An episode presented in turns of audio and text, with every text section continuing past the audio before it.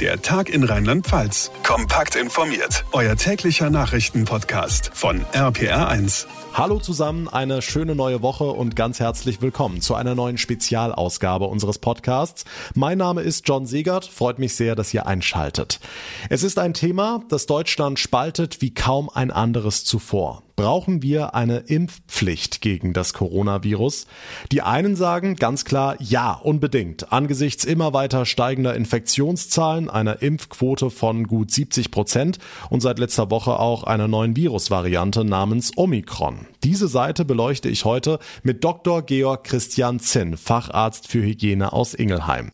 Die anderen argumentieren, ganz egal wie hoch die Zahlen gehen, die Impfung sollte eine ganz persönliche Entscheidung bleiben und auf gar keinen Fall zur Pflicht werden. Schließlich gehe es um das im Grundrecht verankerte Recht auf körperliche Unversehrtheit. Das sagt unter anderem Dr. Jos Derberg aus Hamburg.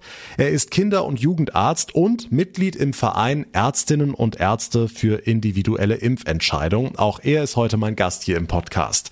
Doch vorher wollen wir erstmal die rechtliche Seite klären. Jahren. Viele Experten, Politiker und Verbände fordern inzwischen ja recht vehement eine Impfpflicht für alle oder auch nur für bestimmte Berufsgruppen. Aber würde das denn überhaupt gehen in Deutschland? Marius Fraune aus der RPA1 Nachrichtenredaktion. Wie sieht's aus? Wäre eine Impfpflicht rechtlich zulässig? Die Kurzform? Ja, schon. Das ist die einhellige Meinung der Rechtsexperten. Aber es ist kompliziert, weil mehrere Grundrechte hier gegeneinander abgewogen werden müssen. Da haben wir das Grundrecht auf körperliche Unversehrtheit auf individueller Ebene. Das würde gegen eine Impfpflicht sprechen. Auch wenn der Piekser noch so klein, die Nebenwirkungen noch so selten und in den allermeisten Fällen harmlos sind. Theoretisch sind sie eben möglich. Es braucht also eine wirklich gute Begründung, um hier einzugreifen. Ein legitimer Zweck wäre etwa eine Überlastung des Gesundheitssystems zu verhindern. Auf die steuern wir geradezu. OPs werden abgesagt, Intensivpatienten durchs Land geflogen auf der Suche nach einem freien Platz. In den Niederlanden werden schon erste Chemotherapien abgeblasen, weil das Personal mit ungeimpften Corona-Patienten überlastet ist.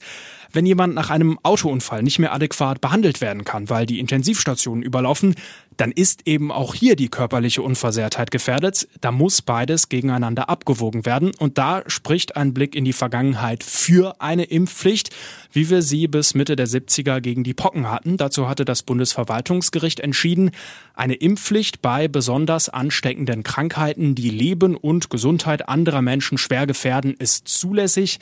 Der Schutz der Gesundheit anderer Menschen bzw. der Allgemeinheit zur Abwehr von solchen Gefahren, der rechtfertigt es, mit einer Impfung in die körperliche Unversehrtheit einzugreifen. Wichtig bei so einer Abwägung ist auch, haben wir schon alle anderen Mittel ausgeschöpft. Im Fall von Corona also Masken tragen, testen, Abstandsregeln, 2G, 3G. Ich weiß, wir können es alle nicht mehr hören. Also genau das machen wir ja gerade und die Kliniken laufen weiter voll. Deswegen spricht in dieser Abwägung gerade viel dafür, dass eine allgemeine Impfpflicht rechtlich möglich ist. Okay, wie könnte denn so eine Impfpflicht am Ende in der Praxis überhaupt umgesetzt werden? Also es wird ja wohl keiner mit Spritze und Handschellen von Haus zu Haus ziehen, oder doch? nee, da wären wir dann beim Impfzwang. Also, wenn einer das auf gar, gar keinen Fall will, dann wird er jetzt nicht irgendwo hingekarrt und kriegt die Spritze in den Arm. Impfpflicht heißt, ich kann ungeimpften etwa den Zugang zu gewissen Einrichtungen verwehren. Geht ja jetzt schon mit 2G in der Gastro beispielsweise oder auch zu gewissen Berufen. Und der Staat kann Bußgelder verhängen für Ungeimpfte und das auch mehrfach, sodass ich faktisch um eine Impfung kaum herumkomme. Wirklich physisch dazu gezwungen werde ich aber nicht. Die Infos von Marius Fraune, dank dir. Eine Impfpflicht in Deutschland wäre also rein rechtlich gesehen wahrscheinlich schon möglich, aber Recht und Gesetz sollten bei dieser Entscheidung nur zu einem ganz geringen Teil zählen, sagt der Kinder- und Jugendarzt Dr. Jos Derberg aus Hamburg. Schönen guten Tag. Hallo, Herr Seger, guten Tag. Sie sind vom Verein Ärzte für individuelle Impfentscheidungen. Der Name, der sagt schon viel aus. Vielleicht fassen Sie erstmal ganz allgemein zusammen, was denn Ihr Verein macht, wofür er steht. Wir sind eine Vereinigung von Ärzten, so wie es schon auch im Namen sich äh, zeigt und äh, lesbar ist. Und ähm, angefangen hat äh, die Arbeit damit, dass wir uns zusammenschließen wollten als Ärzte und die bestverfügbaren Datenlage gemeinsam erarbeiten wollten zu den Impfungen, um unsere Patientinnen und Patienten am besten beraten zu können und selbst eben auch auf sicherem wissenschaftlichen Boden zu stehen. Und ähm, im Laufe der Zeit wurde diese medizinische Arbeit immer politischer. Und spätestens mit dem Einführen des Masernschutzgesetzes haben wir uns lautstark eben auch dafür eingesetzt, dass es keine Impfpflicht für Kinder und Jugendliche gibt gegen die Masern. Und in der jetzigen Diskussion aktuell setzen wir uns mit der gleichen großen Kraft dafür ein, dass es keine Impfpflicht für die Corona-Impfung geben wird. Seit Anbeginn wird das Narrativ bedient, dass der einzige Ausweg die Impfung ist. Und jeder, der diese verschiedenen Aussagen unserer führenden Politiker verfolgt hat, wird merken, dass der, die Formulierungen immer zugespitzter werden. Am Anfang hieß es, wenn jeder ein Impfangebot gehabt hat, dann ist die Pandemie beendet. Mhm. Und es hieß, wenn 60 Prozent geimpft sind, dann haben wir Herdenimmunität, was von vornherein nicht sinnvoll, nicht richtig und letztendlich eine Falschaussage war. Ähm, dann wurden die Zahlen immer weiter geschraubt. In der Tagesschau konnte man dann lesen, jetzt sollte es 70 sein, jetzt 80, jetzt 90. Und jetzt kommt, da wir diese Zahlen nicht so einfach erreichen, am liebsten ja 100 Prozent, dass die Politiker sagen, wir führen eine Impfpflicht ein, damit wir eben die hohe Durchimpfungsrate erreichen, die dann, und das ist das Versprechen, die Pandemie beendet. Aber, und auch das kann man ganz deutlich merken, das wird nicht eintreten. Herr Drosten und Herr Wieler haben selbst in den letzten ähm, Podcasts und Ver äh, Verlautbarungen zugegeben, dass es keine Herdenimmunität geben wird dass die Impfung eben auch nicht zu einer sterilen Immunität des Geimpften führt. Das bedeutet, der Geimpfte ist weiterhin in der Lage, das Virus weiterzugeben. Und er ist weiterhin eben damit Teil des Pandemiegeschehens. Und alle anderen Formulierungen, die das nicht ernst nehmen, sind letztendlich, ja, wie soll ich sagen, sind Lügen. Aber jetzt wird ja darauf genau die politische Debatte geführt, also auf dieser Basis. Es werden Entscheidungen getroffen. Wie setzen Sie sich mit dem Verein denn ganz konkret für diese individuelle Entscheidung ein? Also angenommen, jetzt würde die neue Ampelregierung Anfang nächsten Jahres sagen, hey, wir machen es wie die Kollegen in Österreich, äh, führen zum x. Februar eine Impfpflicht ein. Ähm, wie sieht Ihre Arbeit dann aus? Wie wollen Sie das dann verhindern, beziehungsweise wie wollen Sie diejenigen stärken, die die Impfung nicht wollen? Ja, das sind richtig wichtige und gute Fragen. Wir setzen uns dafür ein, dass die Menschen, die keine Impfpflicht wollen, dass die die richtige Datenlage oder richtig im Sinne von, dass die die Daten zur Verfügung gestellt bekommen, um ihre ihre Haltung auch argumentativ zu vertreten. Und das wird, wenn denn eine Impfpflicht eingeführt wird, auch vor dem Verfassungsgericht auszuhandeln sein so wie wir von dem Verein ein Gutachten in Auftrag gegeben haben von dem Verfassungsrechtler Professor Rixen, der nachweisen konnte, dass die Masernschutzgesetzgebung nicht verfassungskonform ist. Diese Klagen, die sich darauf berufen, liegen noch ähm, im Bundesverfassungsgericht in Karlsruhe, sind noch anhängig und sind seit anderthalb Jahren nicht entschieden worden. Wir warten händeringend darauf, dass es da eine, eine Entscheidung gibt. Bis zum Ende des Jahres wird die Masernschutzgesetz Übergangsfrist auslaufen und dann brauchen wir auf eine Art Rechtssicherheit. Hm. Und das Gleiche wird sich auch äh, in Bezug auf eine mögliche Impfpflicht ähm, ob es nun nur sich auf bestimmte Gesundheitsberufe bezieht oder allgemein eine Impfpflicht für alle Bürgerinnen und Bürger gibt, äh, beziehen. Wir werden äh, klagen vor dem Verfassungsgericht. Sind Sie oder würden Sie sich als Impfgegner bezeichnen? Wie handhaben Sie Nein. das in der Praxis? Also Sie sind Kinderarzt in Hamburg. Ähm, verimpfen Sie in der Praxis? Stehen Sie prinzipiell der Impfung skeptisch gegenüber? Also zunächst mal zur ersten Frage. Und ähm, zuletzt hat Herr Bartens in einer Talkshow äh, uns beschimpft als Verein von Impfgegnern. Hm, da muss er sehr vorsichtig sein, weil wir uns auch tatsächlich überlegen, das hm, vielleicht auch juristisch klären zu lassen. Nein, wir sind überhaupt keine Impfgegner. Und ich persönlich bin auch kein Impfgegner. Ich stehe dazu, dass die Menschen eine eigene Entscheidung zu fällen haben. Und das ist der Alltag in meiner Praxis. Es gibt Menschen, die weniger impfen. Es gibt Menschen, die gar nicht impfen, ihre, ihre Kinder. Es geht ja um Kinder und Jugendliche. Und es gibt Menschen, die über die STIKO-Empfehlung hinaus impfen. Und alles das verwirkliche ich auch. Also ich, ich selber habe für mich die ärztliche Aufgabe zu beraten und zu informieren und auch über die STIKO-Empfehlung zu informieren. Und dann habe ich, und das ist meine ärztliche Ethik, die Haltung und entscheiden tun diejenigen, die diese Entscheidung zu fällen haben, Eltern für ihre Kinder oder eben junge Erwachsene und Jugendliche selbstständig. Also Sie würden einer STIKO-Empfehlung für eine Impfung für Kinder unter zwölf Jahren jetzt nicht skeptisch oder äh, kontra gegenüberstehen?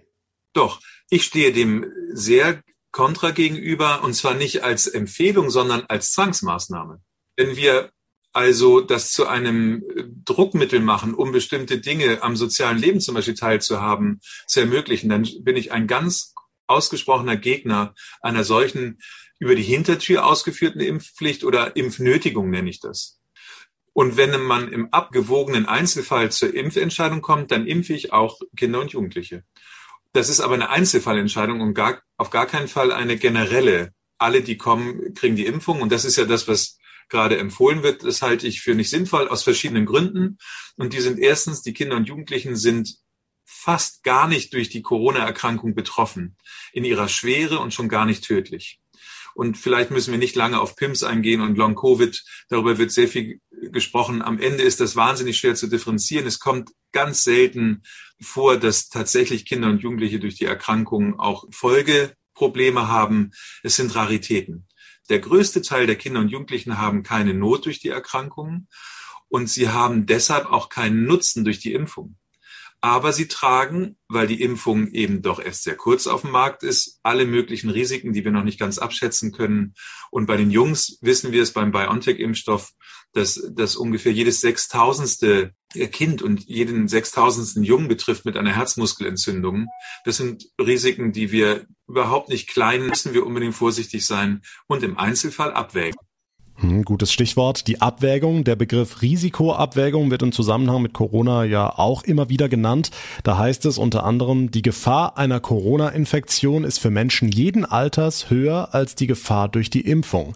Jetzt sagen Sie, ein Junge von 6000 kann durch die Impfung eine Herzmuskelentzündung bekommen. Das ist zwar selten, aber Ihre persönliche Risikoabwägung wäre dann aufgrund der selten schweren Corona-Verläufe trotzdem eher gegen die Impfung. Verstehe ich das richtig? Ganz genau so ist es. Und weil die von Ihnen sogenannten Experten es immer wiederholen, wird es nicht richtiger. Kinder und Jugendliche haben kein großes Risiko, kein erhöhtes Risiko an Corona schwer zu erkranken. Die allermeisten Menschen in diesem Alter merken es nicht oder haben einen grippalen Infekt und oder auch mal Fieber. Und dann ist der Corona-Krankheitsverlauf beendet. Und das Risiko tragen die alten Menschen. Und das ist auch heute noch so. Die Menschen, die heute schwer erkranken und auf Intensivstationen liegen, sind allermeist über 60. 80 Prozent der behandlungsbedürftigen und auch schwer erkrankenden und versterbenden Patienten sind über 60 Jahre alt. Und je älter sie werden, desto größer wird das Risiko. Und das dürfen wir einfach nicht vergessen. Und dieses Thema der Pandemie seit 20 Monaten ist so komplex, dass jeder einzelne strategische Wurf immer zu kurz laufen wird. Und unsere Strategie in der Bundesrepublik Deutschland momentan ist, wir setzen nur auf Impfungen. Und da sehen wir, wie fatal das ist. Ein Teil hätte sein müssen, spätestens seit der Erfahrung des letzten Winters mit Corona, dass wir auch unsere medizinische Infrastruktur und unsere medizinischen Mitarbeiterinnen und Mitarbeiter so unterstützen und so stark machen, dass sie einer weiteren gesundheitlichen Notlage, in der wir uns jetzt gerade befinden, auch standhalten können. Und nicht, dass wir 5000 ähm, Intensivbetten abbauen, weil wir nicht die äh, Pflegerinnen und Pfleger haben, die diese Betten auch betreuen können. Ich sehe ein letztendlich ein totales Versagen in der Politik, weil sie sich nur auf eine einzige Strategie eingeschossen hat und jetzt in eine argumentative Not kommt, die dann dazu führt, dann müssen wir jetzt alle impfen und dann ist das Thema durch. Und wir werden sehen, dass das, selbst wenn es so kommt, leider nicht geschehen wird. Denn auch das sagen ja unsere sogenannten Experten, dass wir mit diesem Virus werden leben müssen. Es wird endemisch werden. Wir werden es nicht ausrotten können. Das heißt, jeder von uns wird irgendwann in Kontakt kommen mit diesem Virus. Die aktuelle Marschroute der Politik ist ja 2G, also auch den Ausschluss der Ungeimpften. Das ist die psychosoziale Komponente, die Sie vorhin angesprochen haben. Da wird oft argumentiert, hey, lass dich doch einfach impfen, ist nur ein kleiner Pieks. Eine sehr liebe Freundin von mir, die hat das vor ein paar Monaten von ihrem Sohn gesagt bekommen, Mama, irgendwann darf ich nicht mehr mit dir ins Schwimmbad, weil du dich halt nicht pieksen lässt. Ist das so? Ist eine Impfung tatsächlich nur ein kleiner Pieks oder wie sehen Sie das aus medizinischer Sicht? Ja, also der Akt des Impfens ist ein kleiner Pieks, der wird uns seit 20 Monaten wie noch nie medial in jeder Tagesschau einmal gezeigt. Mehr oder weniger falsch, mehr oder weniger ohne ähm, wirkliche Hygienekautel. Ich habe das Foto gesehen, wie der Gesundheitsminister Spahn von seinem Hausarzt, so wurde gesagt, geimpft wurde, hemsärmlich, ohne Handschuhe, mit Ring Ehering und Uhr um. Das sind ganz sicherlich, jeder Hygieniker wird aus dem Fenster springen, wenn er dieses Foto gesehen hat. Es ist ein reines Propagandafoto gewesen. Der Pieks ist ein kleiner Pieks, aber alles, was damit zusammenhängt, ist eben, wie ihm schon gesagt, gerade bei Kindern und Jugendlichen die Frage nach möglichen ähm, Nebenwirkungen oder unerwünschten Arzneimittelwirkungen. Und die kennen wir Leider noch nicht. Auch kein Mensch auf der Erde kann sie kennen, weil wir erst seit einem Jahr impfen. Und das ist das nächste Problem, dass dann auch Kolleginnen und Kollegen sagen, ja, jetzt haben wir sieben Milliarden Dosen weltweit verimpft, wir haben so viel Erfahrung wie mit keinem anderen Impfstoff in kurzer Zeit gesammelt, das stimmt. Und trotzdem gibt es ein Underreporting, was Impf Komplikationen, also unerwünschte Arzneimittelwirkungen angeht, von 90 bis 95 Prozent. Denn das ist die Schätzung vom Paul-Ehrlich-Institut. Die allermeisten möglichen Komplikationen werden gar nicht gemeldet, weil man davon ausgeht, dass Impfungen keine Komplikationen machen oder weil man keinen zeitlichen Zusammenhang sieht. Die allerersten, die Komplikationen sehen können, sind die Ärzte, die impfen. Und ganz oft ist das ein Problem von Impfzentren zum Beispiel ist, dass der Arzt, der das Menschenkind geimpft hat, ob groß oder klein, mhm. der wird ihn nie wiedersehen. Das heißt, die möglichen Komplikationen werden dann in die Beurteilung eines nächsten Arztes kommen, der den Zusammenhang vielleicht gar nicht kennt oder noch nicht mal weiß, dass geimpft wurde und so weiter und so weiter. Also im Gegenteil, wir haben ganz vieles von dem, was wir wissen wollten, können wir durch unser passives Meldesystem, das es in Deutschland gibt, gar nicht erfassen. Welche Komplikationen sind das zum Beispiel? Also welche Komplikationen kommen da in die Praxis, die dann im Endeffekt gar nicht gemeldet werden, wie Sie sagen?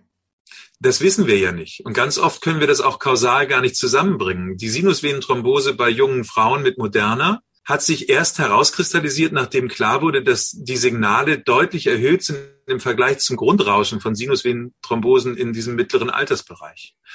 Das heißt, wenn die aber nicht gemeldet worden wären, was ja schwerste Erkrankungen sind, die natürlich irgendwie im auffallen, dann würden wir diesen Zusammenhang nicht kennen. Und so gibt es allerlei und tausenderlei von Möglichkeiten der Reaktion eines Organismus auf jedwede Impfungen, die wir immer wieder von neuem gut überwachen müssen. Das heißt Surveillance. Und was die Surveillance angeht, sind wir in Deutschland nicht sehr gut, werden auch immer wieder von der WHO gerügt. Auch zum Beispiel was die Masern-Surveillance angeht, ist das äh, deutsche System ein recht schlechtes. Sie haben vorhin die ähm, Übertragungsmöglichkeit von Geimpften angesprochen. Ein Land, was jetzt seit ein paar Tagen für große Schlagzeilen sorgt, ist der kleine Staat Gibraltar mit ein paar zehntausend Einwohnern, Impfquote von 100 Prozent vollständig Geimpften und einer Inzidenz von weit über 1000. Können Sie das erklären? Ich wünschte mir, dass es Herr Lauterbach erklären würde. Denn die Realität ist, und das ist und muss jetzt allen klar sein, spätestens seit sogar die Leiterin des CDC, des Centers of Disease Control in den USA, beschrieben hat, dass es keine sterile Immunität gibt und dass Geimpfte weiterhin das Virus übertragen können und damit am Pandemiegeschehen teilnehmen. Es ist eben nicht das Narrativ, dass die Ungeimpften das alleine tun, denn die tun das natürlich auch. Das ist gar keine Frage. Ein Ungeimpfter kann das Virus weitergeben und ein Geimpfter eben auch. Und da das das zentrale Argument auch ist für den altruistischen Akt der Impfung, dass wir nämlich, wenn wir uns impfen lassen, geschützt sind und andere schützen, ist es eben gemein, dass äh, die Fakten ganz genau das Gegenteil sprechen und äh, Gibraltar zeigt das in einem exponierten Maße. Die Geimpften können weiter eben auch das Virus tragen. Würden Sie dann diese Argumentation unterstreichen, dass viele sagen, ja, Geimpfte können das Virus auch übertragen, aber dass Geimpfte nicht mehr so viel Viruslast ausscheiden? Da ist immer von der Viruslast die Rede. Können Sie uns das vielleicht erstens erklären und zweitens ähm, die Frage beantworten, ob das denn wirklich so ist? Virologisch ist das Phänomen, dass je mehr Virus wir Partikel wir ausgesetzt sind, desto höher ist die Erkrankungswahrscheinlichkeit eines Infizierten. Und ähm, aus dieser Tatsache ergibt sich dann die Logik, dass wenn ich nach der Impfung und das scheint nur kurzfristig der Fall zu sein, eine geringere Viruslast trage, dass ich damit auch weniger ansteckend bin. Die Realität ist doch, dass wir uns Real-Life-Daten angucken müssen und Gibraltar zeigt das Real-Life, dass jede theoretische Überlegung interessant ist und sicherlich auch immer wieder belegbar ist durch Studien. Aber die tatsächlichen Zahlen zeigen, dass mehr oder weniger die Pandemie damit nicht im Griff zu kriegen ist. Das heißt, wir brauchen einen Strategiewechsel. Und der Strategiewechsel muss sein, erstens verschiedene Strategien zu wählen und nicht nur eine. Zweitens, die Menschen in die Möglichkeit zu setzen, tatsächlich eigene Gesundheitsentscheidungen zu fällen und nicht nur welche, die von oben aufoktroyiert werden. Dieser Art von paternalistischen Verständnis, den wir in unserem Land in den letzten zwei Jahren ausgebildet haben, ist für mich total erschreckend und führt eben letztendlich auch zu einer großen Frage, was die Grundrechte angeht, körperliche Unversehrtheit ähm, als ein Hauptmotiv, das wir mit einer Impfpflicht in Frage stellen. Und die Impfpflicht ist ja nur die Spitze des einseitigen, sich nur auf die Impfung verlassen wollens. Kommen wir zu einem weiteren Argument, was immer wieder aufgeführt ist. Sie haben es vorhin angesprochen. Grundhaltung in Deutschland ist, wir kommen aus der Pandemie nur raus mit der Impfung. Die Impfung ist ein solidarischer Akt. O-Ton Jens Spahn. Sie schützt nicht nur mich, sondern auch andere. Nun sind Sie Kinderarzt, impfen dort wahrscheinlich zu hundertfach oder zu tausendfach in Ihrer Praxis Kinder gegen Masern, Mumps, Röteln, Keuchhusten und so. Ist es denn, um die Kinder selbst zu schützen oder ist es wirklich so, dass damit auch andere geschützt werden? Also funktioniert eine Impfung tatsächlich so, dass ich dadurch andere schütze und es ein solidarischer Akt ist oder ist die Impfung eigentlich dafür da, dass ich persönlich geschützt werde, wie jetzt zum Beispiel auch bei Corona, dass ich mich dadurch äh, vor einem schweren Verlauf schütze? Ähm, diese Frage ist nur für jede einzelne Impfung und für jede einzelne Erkrankung exakt zu beantworten. Und ich möchte ein Beispiel herausgreifen, wo tatsächlich eine Herdenimmunität aufbaubar ist, wo eine sterile Immunität entsteht. Und das ist die Masernimpfung. Und wer Masern hatte, ist ein Leben lang geschützt, überträgt die Erkrankung nicht weiter und ist auch steril immun. Und das Gleiche vermag auch diese Lebendimpfung zu tun. Und das ist ein Impfprinzip, das die allerbesten Impfreaktionen bei den, bei den Impflingen auslöst, nämlich einen hohen Schutz, sterile Immunität. Wir können durch eine Masernimpfung den nächsten, der nicht impfbar ist, schützen durch die eigene Immunität. Und diese Rechnung, die geht bei den Corona-Impfstoffen nicht auf weil sie nicht steril immun macht, weil der Impfling, so wie in Gibraltar sich das jetzt als ein Beispiel, ein isoliertes Beispiel ganz besonders äh, exponiert zeigt, der Geimpfte überträgt das Virus weiter. Er müsste, wenn wir Herdenimmunität haben wollen, er müsste A, das Virus nicht weiter übertragen können und B müsste er dauerhaft geschützt sein. Und das ist der zweite Strang des Problems, dass die Regierung ja in einen argumentativen, ja, in einer Sackgasse steckt, dass sie nämlich den Geimpften sagen muss, die Impfung wirkt, aber wir brauchen leider eine dritte Boosterimpfung, weil sie nicht ganz so gut wirkt, denn sie lässt in ihrer Wirkung nach. Und das ist das nächste Problem. Wir werden also, wenn diese nachlassende Wirkung sich immer wieder von neuem zeigt und es gibt keinen Grund anzunehmen, dass das anders ist, dann werden wir immer wieder und regelmäßig die Geimpften auffrischen müssen.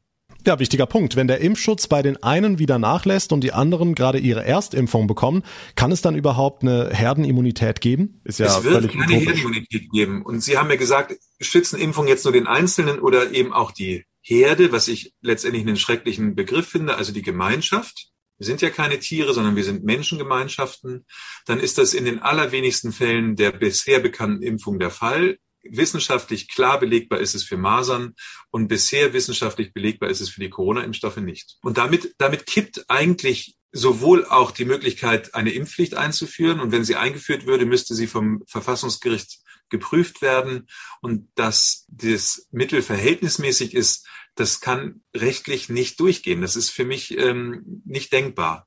Das heißt, wir müssten, und das ist die andere Strategie, alle milderen Mittel, die es gibt, bevor wir eine solche Grundrechtseinschränkung gesetzlich festlegen, ausgeschöpft werden. Und das wären bestimmte Teststrategien, die wir jetzt ja auch wieder einführen. Das Interessante ist, dass die Politik ja doch auch gelernt hat und wir, trotzdem wir geimpft haben, 2G plus auch die Geimpften und Genesenen wieder testen werden, weil wir wissen, dass sie eben trotzdem Virusträger sein können. Keiner von uns will doch in wirklich so einem Land leben, das von oben aufoktroyiert bekommt, jeder Einzelne, was er für seine Gesundheit zu tun hat oder zu lassen hat.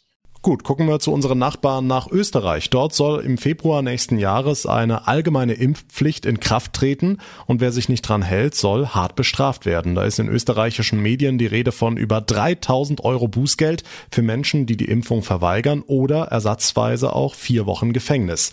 Was sagen Sie dazu? Ich habe das auch gehört und bin äh, zutiefst erschrocken und äh, stelle mir vor, was das für Konsequenzen hat. Dann müssten wir vielleicht Gefängnisse entwickeln, in denen nur ungeimpfte sich ähm, befinden, weil wir wollen die ja nicht miteinander mischen, diese beiden Menschengruppen. Und schon kommen Bilder in das Bewusstsein, die wir glaubten eigentlich schon verabschiedet und auch bearbeitet zu haben.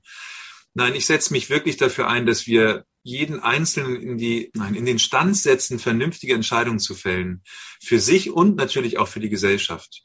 Und wenn ich das einmal beleuchten darf, die große Auseinandersetzung, die gerade stattfindet, ist doch, was gilt mehr? Die Gemeinschaft, also der Staat oder die, der, das Volk oder die einzelnen Rechte des einzelnen Mitbürgers?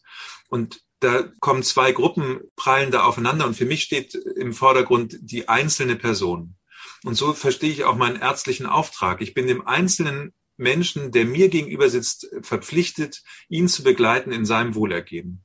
Und die andere Position ist, dass wir auch als Ärzte immer den Blick auf die Gemeinschaft ähm, haben müssen und dass wir die höher stellen. Und wenn man jetzt die Argumente für eine Impfpflicht ähm, anhört und äh, die Menschen, die sich dafür aussprechen, äh, prüft, dann wird eben immer gesagt, die Gemeinschaft steht über dem Individuum. Und für mich ist es eben genau umgekehrt. Für mich steht das Individuum vor der Gemeinschaft. Für so einen Satz werden Sie doch bestimmt öfters mal als Querdenker bezeichnet, oder? Wie gehen Sie damit um? Ich selbst habe diesen Vorwurf noch nicht bekommen. Und ähm, wenn es Querdenken bedeuten sollte, die, äh, die Individualentwicklungsmöglichkeiten eines Menschen zu fördern, dann, ähm, dann würde ich mich so beschimpfen lassen. Aber letztendlich ist das ein, ein Kampfbegriff, um jemanden mundtot zu machen. Und es ist keine kein Begriff, um in einen wirklichen Diskurs einzumünden und einzutreten, so wie wir ihn beide miteinander führen, nämlich mit Interesse zu hören, was will der andere eigentlich sagen. Ich habe letztens gehört, dass es Querdenkertum sei, zu behaupten, dass eine Impfung eine Körperverletzung sei. Das ist so irrsinnig, weil wenn man sich den juristischen Tatbestand anschaut, dann ist jeder Eingriff, jeder medizinische Eingriff ist eine Körperverletzung, die eine Einwilligung voraussetzt. Das nennt sich im internationalen Standard Informed Consent. Und dieser Informed Consent, der Patient willigt ein, wie bei jeder Operation auch. Wir unterschreiben, dass es zu Blutungen kommen kann, zu Nervenschäden, zu ähm, Infektionen und zu Sepsis und Tod. Das müssen wir immer unterschreiben. Und der einzige Eingriff in der Medizin, der von diesem schriftlichen Einverständnis ausgenommen ist, ist die Impfung. Aber natürlich ist der juristische Tatbestand, es ist eine Körperverletzung mit Einwilligung, die Patienten willigen ein und dann kann ich den Akt der Impfung vollziehen. Was würden Sie Menschen raten, die trotz aller Aufklärung, trotz aller Appelle, trotz dieses massiven Drucks, der jetzt gerade in der Gesellschaft entsteht mit 2G, 2G plus und 3G am Arbeitsplatz, wenn die trotzdem Nein zur Impfung sagen und dafür gesellschaftliche und vielleicht auch berufliche Konsequenzen befürchten müssen? Was würden Sie denen sagen? Ja, das ist eine ganz äh, schwierige Frage. Die Antwort ist auf eine Art ganz einfach.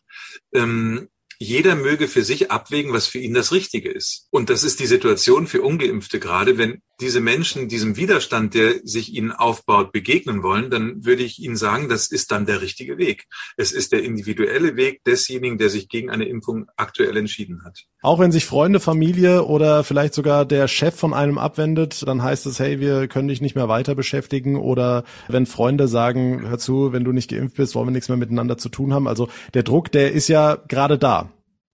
Das ist, um jetzt, jetzt nochmal in meinen Alltag zurückzubringen, Kinder und Jugendliche und gerade die Jugendlichen sitzen mir gegenüber und sagen genau das. Sie wissen, dass sie kein Risiko tragen. Das ist den allermeisten völlig klar.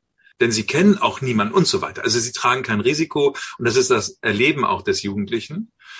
Mm, und das Einzige, was sie wollen, ist wieder an dem normalen gesellschaftlichen Leben teilnehmen, in ihren Sportverein gehen. Mit 2G, so wie es jetzt durchgesetzt wird, sind diese Jugendlichen von allem ausgeschlossen. Das ist ein unwürdiges Leben. Und ich erlebe, dass die Politik eine ganze große Menge von Menschen gerade in eine unwürdige Situation bringt. Und ähm, ich möchte jeden ermutigen, wofür er sich auch immer entscheidet, dass er aus seiner eigenen Würde heraus diese Entscheidung fällt. Und manchmal ist die eben auch mit einem großen Widerstand versehen. Die Begründung der STIKO für die Empfehlung der Impfung der 12- bis 17-Jährigen beinhaltet genau diesen Satz. Und der ist ganz eigenartig unlogisch, denn einerseits sagen sie, wir müssen die Impfung oder empfehlen die Impfung, um die sozialpsychologischen Belastungen von Jugendlichen und Kindern zu nehmen und andererseits fordern sie, dass eine Impfung nicht dazu führt, dass darüber entschieden wird, ob man am sozialen Leben teilnimmt oder nicht. Die STIKO ist selbst hin und her gerissen und und steht unter großem Druck. Und unter diesem großen Druck wird ja jetzt auch schon immer wieder gesagt, dass wir davon ausgehen, dass zum Ende des Monats des Dezembers die STIKO die Empfehlung der Impfung für die fünf bis elfjährigen geben wird. Das ist ja ungeheuerlich. Also die STIKO selbst spricht nicht darüber, sondern alle anderen sprechen darüber, dass die STIKO diese Empfehlung wird aussprechen wollen. Und es ist eine Institution, die nicht ganz frei momentan entscheiden kann. Und ich wünschte mir eine Institution, die wirklich frei ist vom politischen Willen und frei von wirtschaftlichem Interesse, die Impfungen bewertet, die Impfstrategien bewertet und eben auch in diesem Fall zum Beispiel Corona-Maßnahmen bewertet. Wir, wir brauchen eine Institution, die nicht politisch instrumentalisiert werden kann und die natürlich selbst kein wirtschaftliches Interesse hat sagt Dr. Jost Derberg, Kinderarzt aus Hamburg und Mitglied des Vereins Ärztinnen und Ärzte für individuelle Impfentscheidungen. Vielen Dank für das sehr ausführliche und interessante Gespräch. Vielen Dank für Ihr Interview. Beleuchten wir nun die andere Seite. Die Mehrheit der Experten betont immer wieder, wir müssen impfen, impfen und nochmal impfen. Aber brauchen wir deshalb eine Impfpflicht? Das frage ich einen Mann, den wir schon häufiger hier im Podcast begrüßen durften, Dr. Georg Christian Zinn, Facharzt für Hygiene aus Ingelheim. Schönen guten Tag. Ja, guten Tag, Herr Segert. Herr Dr. Zinn, wie verfolgen Sie denn die aktuelle Debatte zur Impfpflicht? Ja, das ist ein, ein Thema, ähm, was natürlich immer aktueller wird. Ähm, wir sehen, dass wir ähm, mit, der, mit den normalen Impfanreizen nicht weiterkommen. Und insofern fordern immer mehr Politiker, aber auch Experten die Impfpflicht. Wir haben da zwei Stufen, das muss man ganz klar sagen. Das eine ist die medizinische Impfpflicht für den Berufsbereich und das andere ist die generelle Impfpflicht. Beides wird zurzeit sehr emotional diskutiert. Hm, Sie haben es angesprochen, die Inzidenzen gehen immer weiter rauf. Hier im Rheinland-Pfalz liegen wir mittlerweile über 300. Sind Sie der Meinung, dass wir die Impfpflicht brauchen, um aus der Pandemie rauszukommen? Nein, und wir haben äh, momentan ja auch gesehen an, an äh, Impfdurchbrüchen, an Vari Mutationen, den Varianten, ähm, dass wir ganz viele verschiedene Bausteine brauchen, ähm, um diese Pandemie wirklich äh, zu beenden oder zumindest zur Normalität wieder zurückzufinden. Und die Impfpflicht ist tatsächlich aus meiner Sicht ein Baustein, ähm, diese äh, Infektionsraten zu senken und auch die Pandemie zu bekämpfen. Ähm, ich glaube schon, dass wir mit einer Impfpflicht ähm, früher oder später ähm, beginnen werden und auch beginnen müssen. Insofern ähm, führt aus meiner Sicht kein Weg dran vorbei, auch wenn es ein emotional sehr, sehr aufgeheiztes Thema ist. Ich habe es im Gespräch mit Herrn Dr. Derberg erwähnt. Jens Spahn sagt, Impfen ist ein solidarischer Akt. Würden Sie das so unterschreiben? Also ist eine Impfung dafür da, auch andere zu schützen? Also das ist ein ganz wichtiger Punkt bei Impfungen und das, ähm, da spreche ich jetzt als, als Kinderarzt, der schon viele Diskussionen diesbezüglich geführt hat.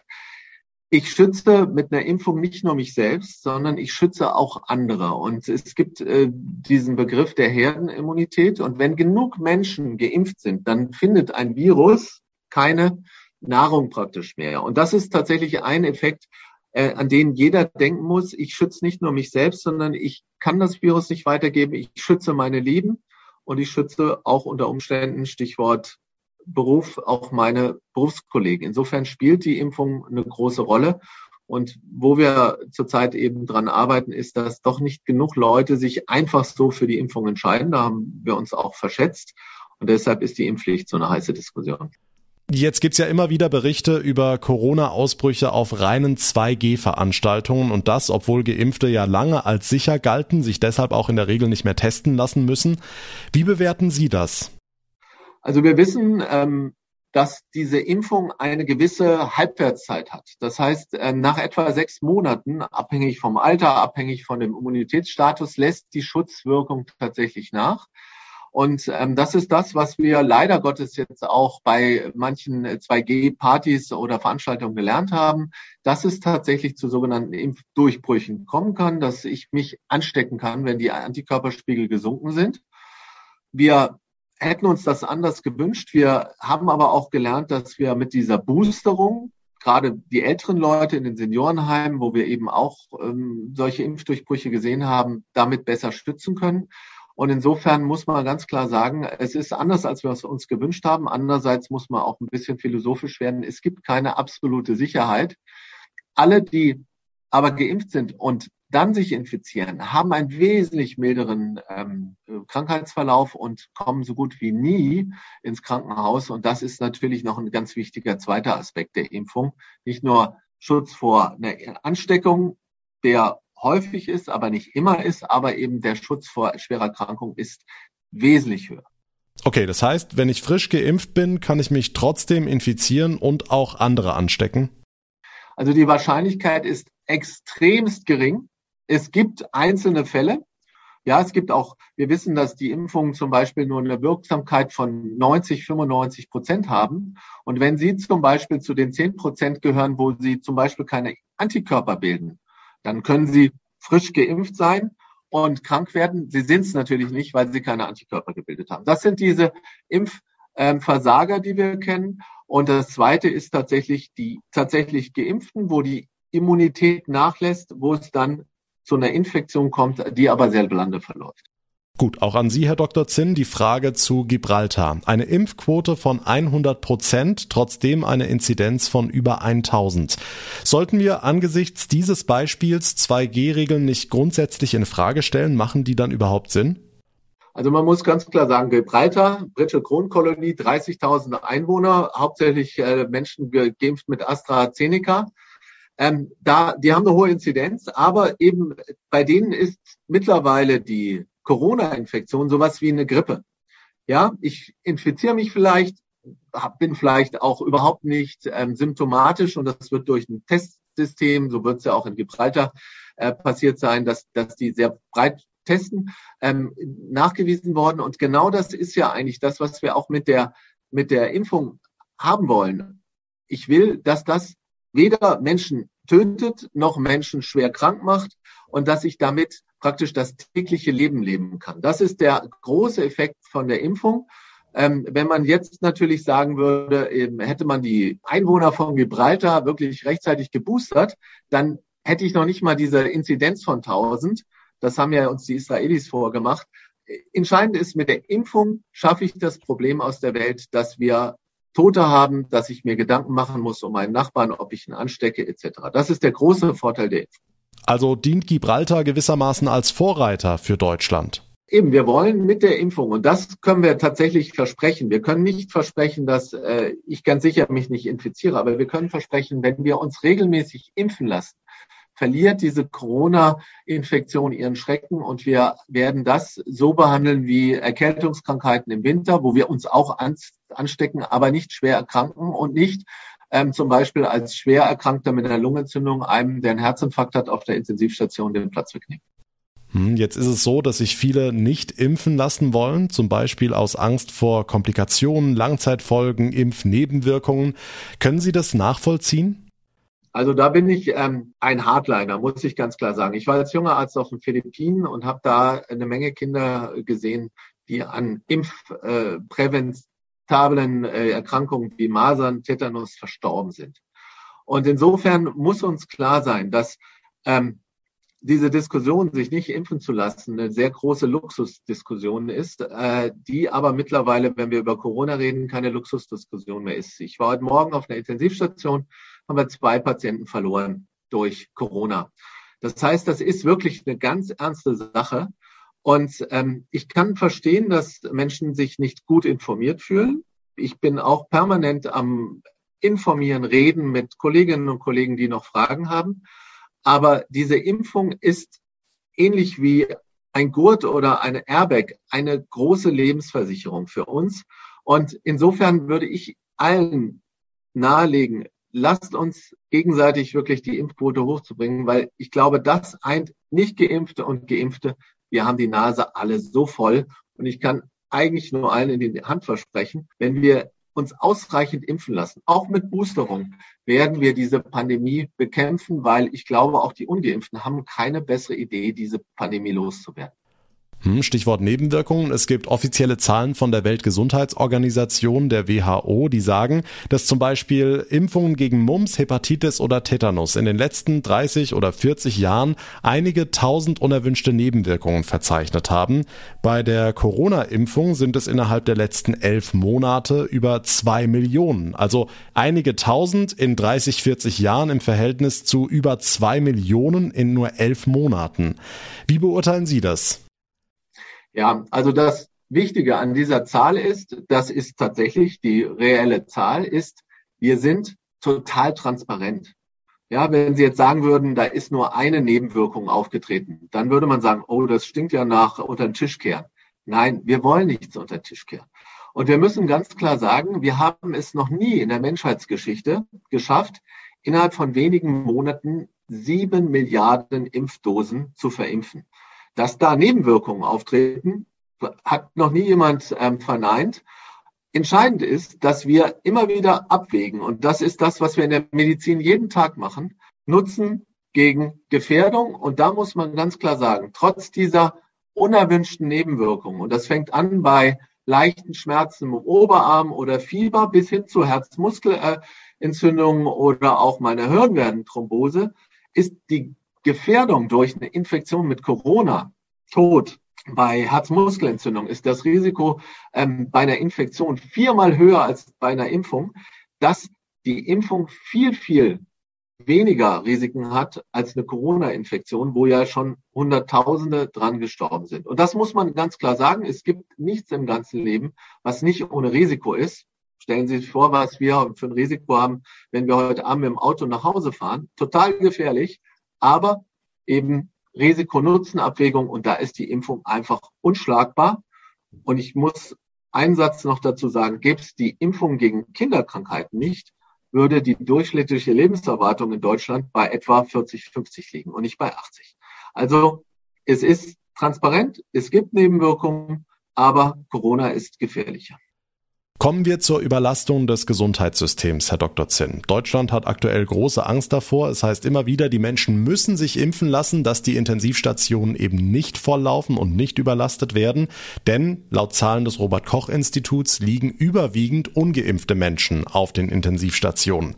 Jetzt würde ich das Ganze gerne zuspitzen. Es gibt viele Menschen, die übergewichtig sind. Es gibt viele Menschen, die rauchen. Viele Autofahrer fahren viel zu schnell mit dem Auto. Das sind alles Faktoren, die ebenfalls auf die Intensivstationen Intensivstation führen können. Wie gesagt, sehr zugespitzt, aber wo fängt man da an? Also droht da nicht wegen diesen Menschen auch eine Überlastung des Gesundheitssystems?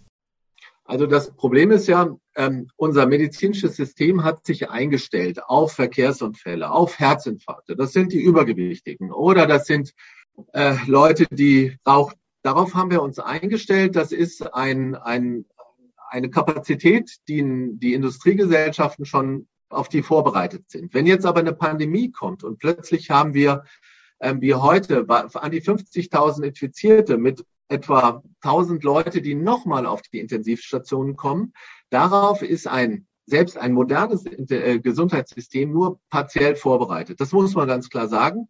Und das kommt aus, auf, obendrauf. Andererseits, und da gebe ich Ihnen als Arzt absolut recht, müssen wir permanent dran arbeiten, nicht nur, weil es Geld kostet, sondern weil es eben auch viele Leute, auch Leute, die wir gerne mögen zum Beispiel, ähm, das Leben kostet. Also wir müssen das eine tun, nämlich Corona bekämpfen. Das können wir relativ easy machen mit einer Impfung.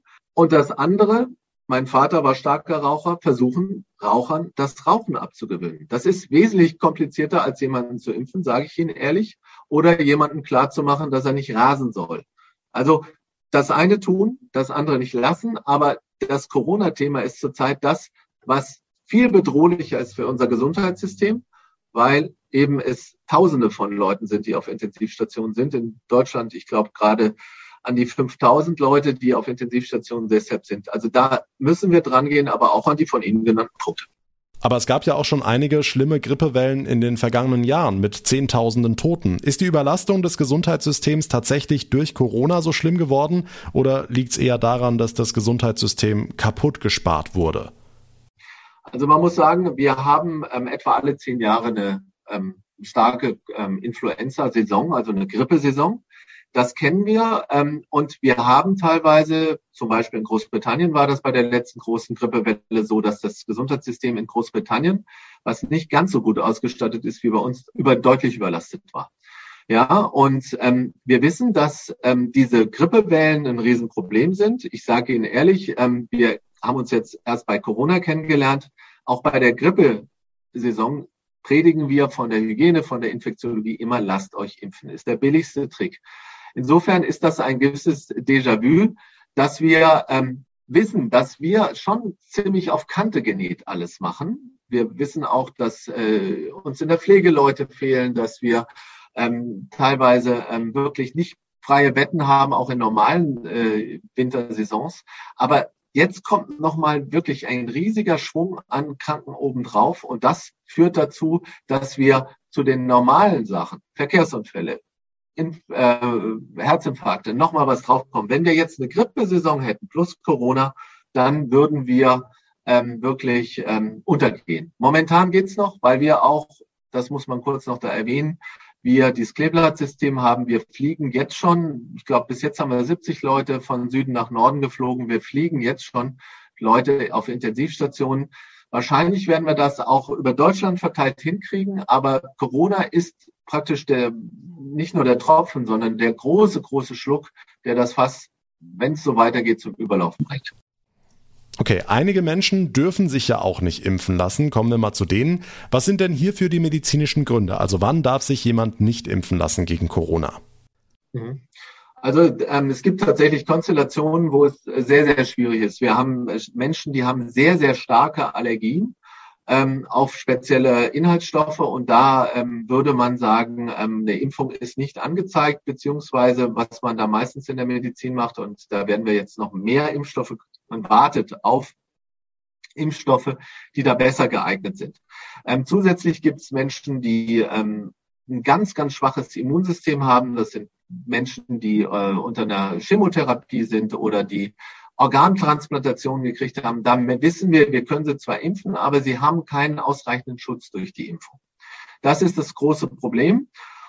Woran wir zurzeit arbeiten in der Medizin ist, es gibt ähm, sogenannte Antikörper, die ähm, man den Patienten dann gibt, intravenös oder als Tabletten. Und es gibt ähm, zusätzlich äh, Medikamente, die kurz vor der Marktreife sind. Ähm, in Großbritannien sind sie schon zugelassen, die dann bei einer Infektion praktisch so Art als eine Prophylaxe ähm, gelten, dass man sie in dem Moment, wo man weiß, man ist positiv einnimmt und dann hat man einen wesentlich ähm, schwereren, äh, wenig, wesentlich schwacheren Verlauf. Das sind jetzt unsere ähm, Hoffnungsschimmer für die Leute, die wir nicht impfen lassen können. Andererseits, das muss man auch sagen, wenn ausreichend viele Menschen in der Bevölkerung geimpft sind, ich hatte es vorhin erwähnt als Herdenimmunität, ist die Wahrscheinlichkeit, dass die einen treffen, der infiziert ist und das Virus weitergibt, deutlich geringer, als wenn viele eben ungeimpft sind.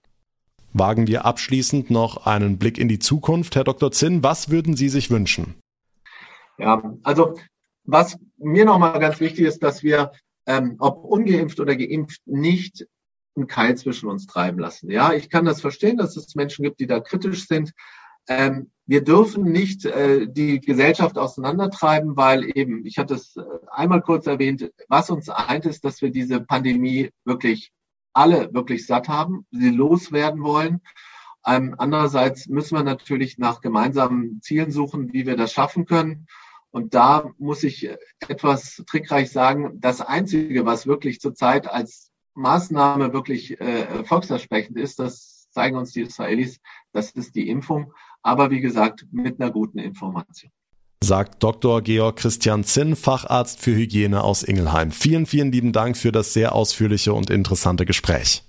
Ja, lieber Herr Segert, herzlichen Dank für die interessanten Fragen.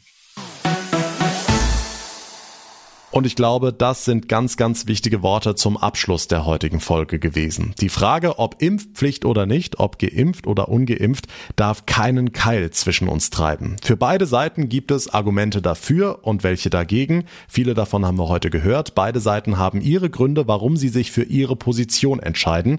Wichtig ist meiner Meinung nach nur, dass wir miteinander reden, uns austauschen, auf Augenhöhe begegnen und eben nicht durch die Pandemie und allem, was irgendwie damit zusammenhängt, anstrengend spalten lassen. Ich würde mich sehr über Feedback zu dieser heutigen Spezialausgabe freuen. Alle Kontaktmöglichkeiten findet ihr in der Folgenbeschreibung oder aber ihr hinterlasst eine kurze Bewertung bei Apple Podcasts. Da freue ich mich auch immer sehr drüber.